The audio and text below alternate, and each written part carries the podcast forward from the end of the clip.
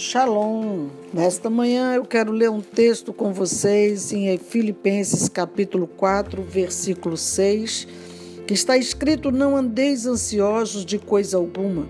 Em tudo, porém, sejam conhecidas diante de Deus as vossas petições, pela oração e pela súplica com ações de graças. E a paz de Deus, que excede todo entendimento, guardará o vosso coração e a vossa mente em Cristo Jesus. Hoje quero falar sobre ansiedade. O que é ansiedade? No dicionário é uma definição que é uma reação que todo indivíduo experimenta diante de algumas situações do dia a dia, como falar em público, gerar uma expectativa ante datas importantes, quando vai fazer uma entrevista de emprego, quando está à véspera de provas, de concursos, vestibulares, quando vai fazer exames de saúde, enfim, algum motivo que o leve a estar ansioso. E aí nós precisamos distinguir quando a ansiedade ela é normal ou quando ela ultrapassa os limites, quando ela se mistura com o medo.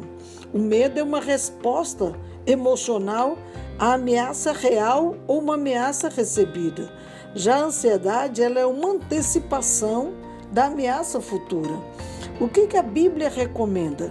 Não andeis ansiosos de coisa alguma, nada pode roubar a sua paz.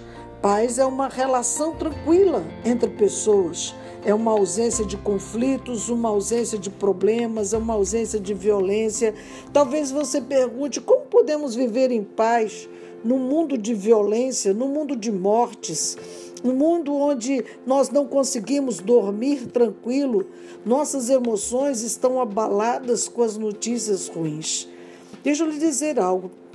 A paz que a palavra de Deus nos ensina não é um nome ou um jargão, é uma pessoa Jesus, o príncipe da paz.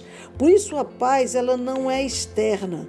Essa paz externa que busca situações e circunstâncias tranquilas, ela é falsa. Ela te surpreende quando você menos espera. Você pode estar tranquilo na sua casa, é surpreendido por um ladrão. Você pode estar tranquilo na rua, é surpreendido por alguém que queira te fazer mal. Essa é uma paz externa. A paz que eu estou te falando, ela não pode ser confundida com essa externa, porque ela é interna, ela está dentro de nós. O príncipe da paz residindo dentro de nós, ele controla o nosso estado interior, ele controla a nossa confiança e nós nos tornamos autoconfiantes, temos certeza, temos convicções de que aquele que está em nós é maior do que aquele que está no mundo. Cristo, ele está dentro de nós e isso não é figurativo. Ele precisa ser atuante. Ele tem que ter poder para agir em nós e através de nós, porque está escrito que todo poder lhe foi dado no céu e na terra. Então, quando nós o encontramos, nós trazemos para dentro de nós esse Cristo que tem este poder de mudar situações e circunstâncias. Você pode ver no Marcos capítulo 5, quando Jesus se encontra com aquele endemoniado de Gadara. Aquele homem tocava terror em todo aquele povoado. Todos tinham tinham medo dele, ele já, tinha sido, já tinha sido preso com correntes, cadeias, grilhões, nada, nada segurava aquele rapaz. Mas quando ele viu a pessoa do, de Jesus, ele se prostrou, ele o adorou, e diz o verso 7 que e ele respondeu para Jesus e disse: Que tenho eu contigo, Jesus, filho do Deus Altíssimo? Conjuro-te que não me atormentes. Ora, que palavra era essa desse homem que vivia atormentando a vida de todo um povoado?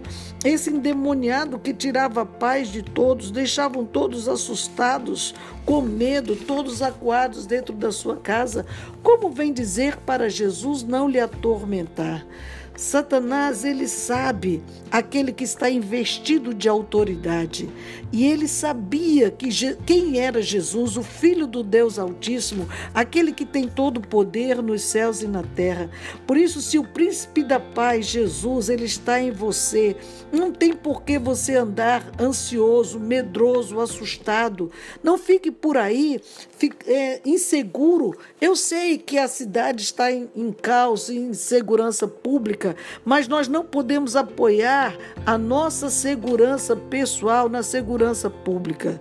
Ele diz no verso 4, versículo 7, que a paz de Deus, que excede todo entendimento, guardará o vosso coração e a vossa mente em Cristo Jesus.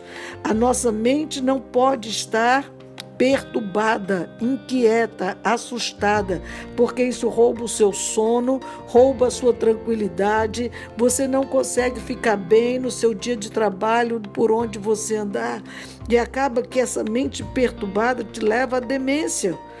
O coração perturbado, como ele diz aqui, que o seu coração também precisa ser guardado em paz.